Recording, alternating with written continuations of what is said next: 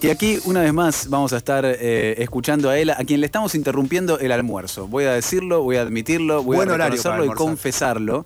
Eh, le estamos acá eh, entorpeciendo la ingesta a nuestra querida Ela, que igual nos va a dar unos minutitos de su día. Hola, Ela, ¿cómo estás? ¿Cómo andan, chiques? ¿Todo bien? No, no se preocupen, ya había terminado. Lo que pasa es que, nada, estaba con unas pastas ahí que no podía dejar que se enfríen. Ahora cualquier cosa que sacás del fuego, inmediatamente se congela. Entonces, pero pero nada, ya terminé por suerte. Tomé agüita, todo para estar bien. Estamos enteras. Momento de la digestión. Sí, no, la, la pasta antes, de la, antes del aire también puede ser eh, un, un obstáculo. Eh, Perjudicial para la salud. sí, sí, sí, puede ser. todo se atora. Eh, No, está todo piola, no se preocupen. Eso, to- nada, eh, toda la vida comí pastas eh, al mediodía y la gente tipo, se impresiona de que puedo seguir trabajando. Eh, me resulta me resulta bastante sí bastante Sí. chocante no un plato de pasta generoso al mediodía y eh, pero está bien es eh, Esa es eh, carbohidratos. a la italiana bien bueno qué nos vas a contar hoy Hoy les quería contar acerca de, de cultivo, pero principalmente, digamos, cuáles son los beneficios de cultivar adentro. A ver, como saben, de toda la vida, hace millones de siglos, eh, se cultiva cannabis en exterior. Hmm, Obviamente, eh, a la hora de planificarlo, eh, en, las temporadas mm, solemos tener bastante producción. Ahora, ¿qué pasa cuando estamos fuera de temporada? Si queremos tal vez armar un emprendimiento que tiene que ver con, eh, con un proyecto canábico, como puede ser una asociación civil, un club de demás, o de repente si queremos tener cannabis para fumar durante todo el año. hmm. ¿Qué nos conviene? Bueno, nos conviene pasarnos adentro. Bien. Es verdad que mm, obviamente estando adentro, lo mejor, o sea, ¿por qué tenemos más producción o por qué podemos continuar? Básicamente porque lo que podemos hacer es controlar todas las condiciones, tanto la temperatura, la humedad eh, y la luz de nuestras plantas. Entonces, de esa manera vamos a hacer que saque, digamos, su me- el mejor ejemplar. Digamos, no sería como el mejor ejemplar, sería la, la mayor cantidad de características eh, y más puras que tiene el fenotipo particular. Bien. Entonces, bueno, nada, la idea era como despejar también, mucha gente me está preguntando, porque es justamente la, la temporada donde termina el exterior y arranca esto, entonces quería como tirarles algunos tips para que tengan en cuenta a la hora de planificar un cultivo en interior. Espectacular. Em, a ver, por un lado mm, está la primera pregunta que se nos plantea, que es el tema de la guita. ¿Sí? Em, la realidad es que arrancar cualquier tipo de cultivo, tanto adentro como afuera, requiere de una pequeña inversión inicial. Hmm. Obviamente que la de el interior va a ser un poco mayor, principalmente porque estamos también invirtiendo normalmente en tecnología, en insumos, que eso obviamente sucede también en, en temporada, Hmm. pero también tenemos servicios, luz y demás. Hmm. Ojo ahora que viene el tarifazo en algunos barrios particulares para que lo tengan en cuenta, claro porque va a subir bastante el precio de la luz. Bien. Em, Es el principal, principal servicio que se usa en el caso de, de cu- de cultivar en, en indoor, digamos, ¿no? Sí, exactamente. Eh, por un lado en las luces en sí mismo y después también por la ventilación, el aire, Hmm. etcétera. Eh, ven- sí, extracción, intracción, ventilación y demás. Hmm. Eh, bueno, entonces, ¿qué pasa? Si bien la inversión inicial es mayor, hay una realidad que es que el rendimiento y la producción después también es mucho mayor. Entonces, al fin y al cabo, eh, las ganancias terminan siendo... eh, eh, Amortizás Sí. la inversión. Exactamente, amortizas la inversión. No me salía la inversión, amortizar la inversión, exactamente. Eh, principalmente porque además puedes tener un ciclo continuo, es decir, puedes tener hasta cuatro cosechas por año. Bien. claro con Em, autoflor estamos hablando de semillas que ya están fértiles como las plantás y sabés que en tres meses eh, hacen todo el ciclo Claro, en realidad, o sea, ahí también está el, entramos en el mundo de los tiempos y la planificación. Hmm. Eh, uno de estos beneficios, como le decía, es lo de, de que podemos tener varios cultivos al año eh, y hay genéticas, o sea, lo que yo les recomendaría, por un lado es que en un módulo de cultivo hay gente que tiene indoors, que son más pequeños, que tienen hasta 1,20 normalmente, Hmm. 1,20 por 1,20, eh, y los más pequeños que son de 60, las carpas de 60, hay gente que los hace en, en roperas y Hmm. demás. Eh, esos hablaríamos de módulos. Mientras que de repente si tenemos una sala, tenemos varios módulos de, de plantas. Sí. Entonces, lo primero que les aconsejaría es que investiguen cuáles son las genéticas que verdaderamente van a usar. No recomendaría que mezclen plantas eh, con anatomía más sativa porque se estiran más y las ígnicas se quedan más peticitas. Entonces, Hmm. ¿qué pasa? Vamos a tener que regular la luz y tal vez las sativas superan y nos termina quedando la luz muy lejos de las ígnicas Hmm. y no terminan de desarrollarse bien. Bien, Mm. Eso es lo primero que hay que tener en cuenta. sí. Después, otra de las cosas a tener en cuenta es esto que decías, que son los tiempos de flora de, de la planta. Hay mm, genéticas, también normalmente tienen que ver con las síndicas, em, que tardan entre que desde que la planta eh, germinas la semilla hasta que la cosechás, tres meses. Pero hay otras que pueden tardar hasta seis meses en, flora, en florar, digamos, Sí. en todo el, todo el periodo de crecimiento de la planta. Entonces, bueno, nada, obviamente si estás pensando en rentabilidad, te conviene siempre contemplar genéticas mucho más eh, rápidas de flora. Si es tal vez más por placer y te gustan más las genéticas que tienen un efecto euforizante o energizante, eh, tal vez te, suelen ser las que tienen más periodo de floración, por eso se las llamaba sativas Hmm. vamos a decir que el término sativa índica, aprovecho este, este paréntesis, es simplemente tiene que ver con la anatomía de la planta, no Bien. tiene que ver con los efectos, Ok. el sabor ni nada, ni nada más. Ela, te una pregunta igual. Eh, vos hablas de tiempos de cosecha, pero ¿no hay algo de que cuando uno eh, construye o se decide eh, ir hacia adentro, digamos, en el sentido de- del cultivo, no maneja un poco los tiempos eh, uno o una en función de, de- de tener la posibilidad de manejar las horas de luz y todo eso? ¿O sigue siendo, Exactamente. o los tiempos siguen siendo los mismos? Sí, o sea, en realidad yo decía lo de tres meses porque es lo más optimizado posible. Ok, ah, Ni bien. siquiera, o sea, en realidad te voy a ser sincera, en mi experiencia, Hmm. sí, hay gente que lo saca en tres meses. Hmm. En mi experiencia, cuando haces ciclo continuo, no laburas con semillas normalmente, Hmm, laburas con esquejes. claro. ¿Por qué? Porque te permite tener varias, varias plantas, varias eh, cantidad de plantas Sí. muy similares para hacer esto justamente de la producción o los módulos. Bien. Y tardás normalmente más al principio. Una vez que ya tenés ciclo continuo, cada 10 días podés sacar esquejes y, y ponerlos directamente a florar. Que tiene que ver con esto que vos decías. Hmm. Y pasamos al siguiente punto, que es clima natural versus climas controlados. Hmm, Eh, y, y eso es una de las cosas más importantes. Acá podemos controlar absolutamente todo. Entonces, podemos estirar de repente los ciclos de luz del cre- de crecimiento, de vegetativo de la planta, si quisiéramos, por ejemplo, si cultivamos en canteros grandes hmm, y quisiéramos cubrir todo el, el- el diámetro, digamos, de la maceta para poder hacer, utilizar la técnica de, de Scrog, o so- no, sería Scrog, sí, Hmm. de Scrog, em, podríamos estirar el ciclo de, vege- de vegetación como para que cubra todo ese espacio y ahí poner a florar. O podemos adelantarlo de repente. También eh, se juega mucho la luz, por ejemplo, en la flora, porque si sumamos eh, los UVs o, o iluminación roja, eh, podemos estresar mucho más a la planta y cuanto la planta más se estresa en el periodo de floración, cuando está generando tricomas, Hmm. más resina va a tener.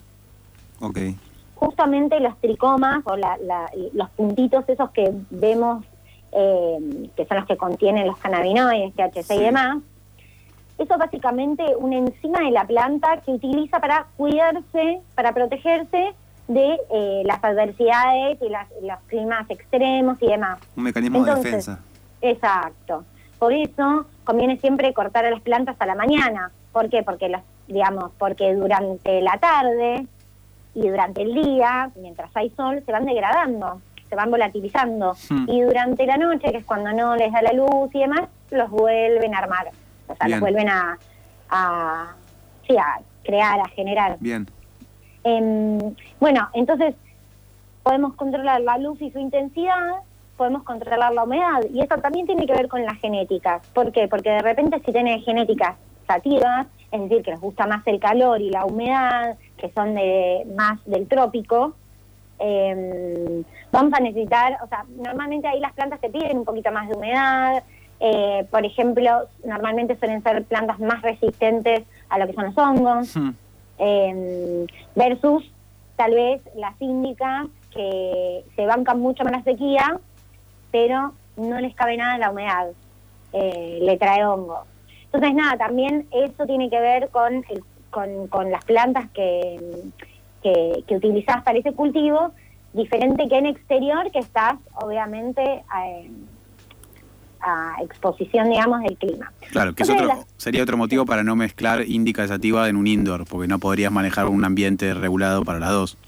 A ver, yo te digo, yo tuve nueve plantas diferentes, de diferentes genéticas, en un mismo indoor, pero la realidad es que no es la, o sea, no vas a optimizar el cultivo así.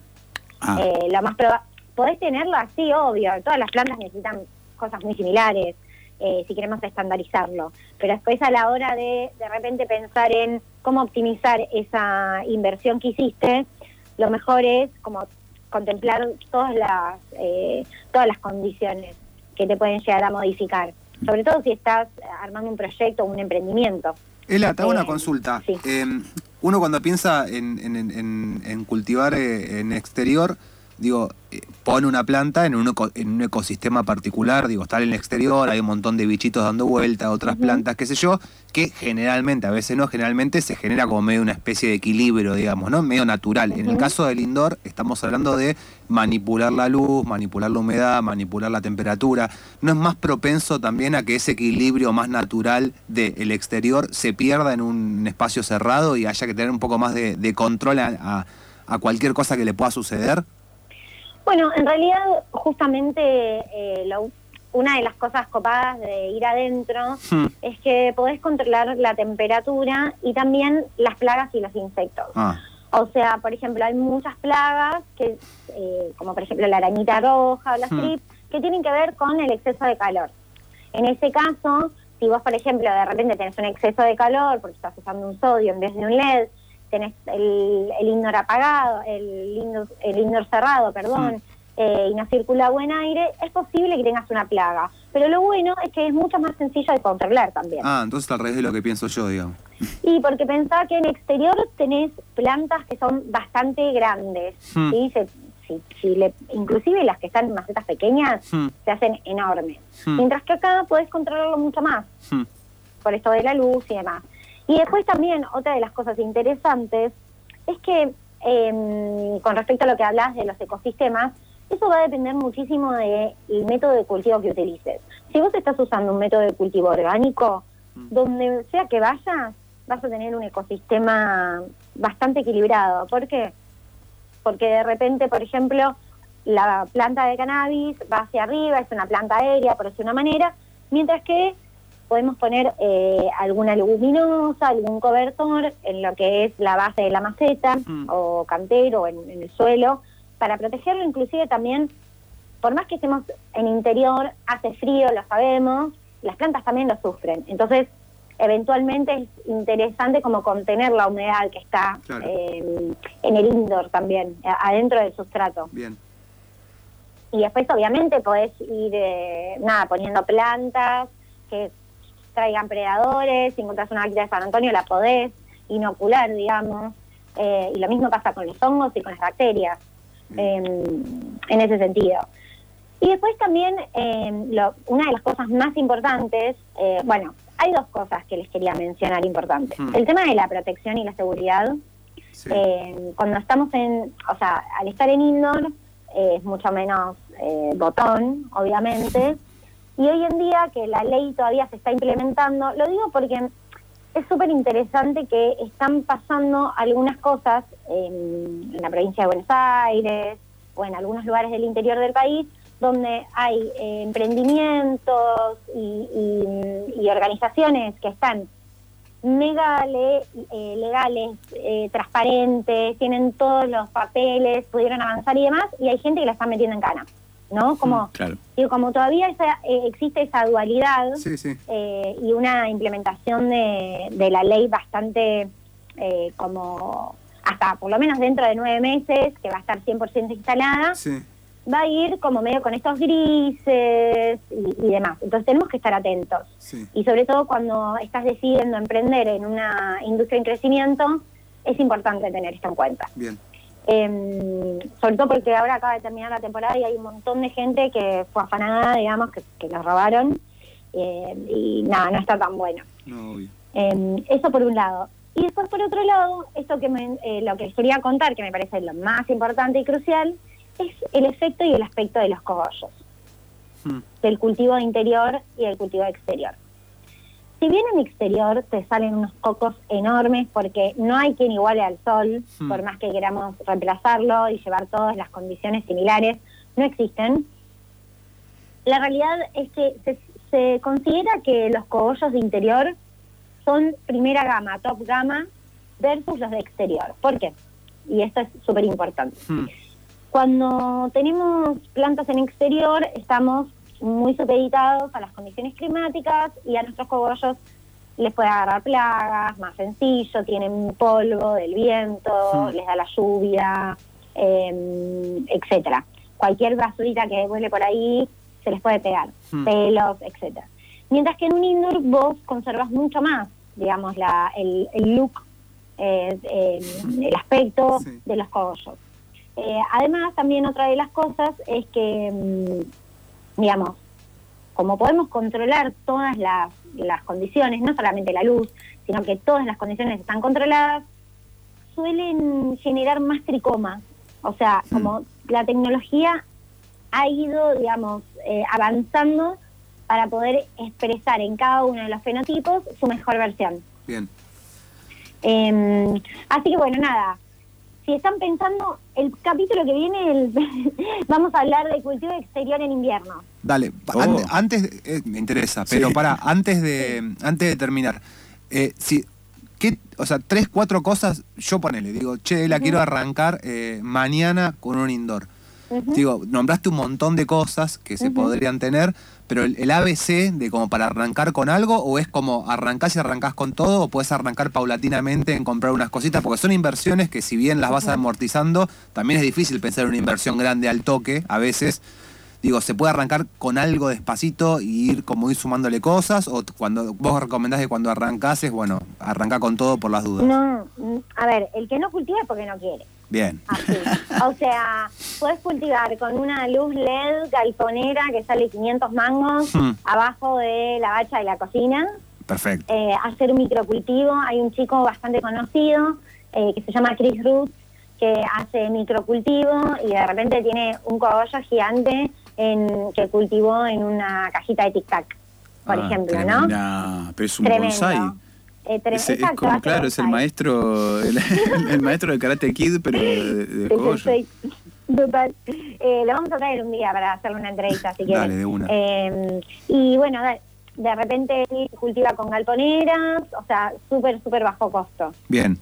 O sea, no y hace falta. subiendo. Claro, ok. Claro. No hace falta hacer una inversión muy grande para arrancar. No, o sea, después te puedes comprar una carpa o no necesitas carpa porque tienes una habitación. Bien. Eh, te compras LEDs o puedes comprarte sodios o galponeras. Eh, y después sí, ventilación es importante, tener un ventilador, tener un extractor y un intractor, pero que puede ser desde un cooler de la compu Hmm. y un extractor del baño, que te lo compras en Easy por dos mangos, Hmm. perdón, no quería decir la marca, No pasa nada. eh, o Mercado Libre. Eh, bah. Un saludo. Eh, te podés comprar en algún lado este tipo de, de, mm, gadgets para, para el cultivo. Y a partir de ahí vas creciendo. Total. Bien, bien. No, no, es un mito que necesita mucha guita para arrancar con eso. Se puede arrancar de a poquito y después ir perfeccionando el espacio. Exacto. Te diría que la planta en realidad lo único que necesita es amor. O sea, mientras le des de comer al suelo bien. Eh, Nos tocamos no- el corazón cuando dijiste amor. Sí. es que es así. O sea, mientras tenga luz y cuidado, que es tipo que estés pendiente, que la observación. Hmm. eh, que tengas tiempo para observarla y te vayas dando cuenta, che, mm, están medio caídas las hojas, tal vez si le doy un poquito más de agua, che, le estoy dando mucha agua. Eh, nada. Eso, sí, sí, eh, sí. Como cualquier planta que tenemos vivo. en nuestra casa, digamos.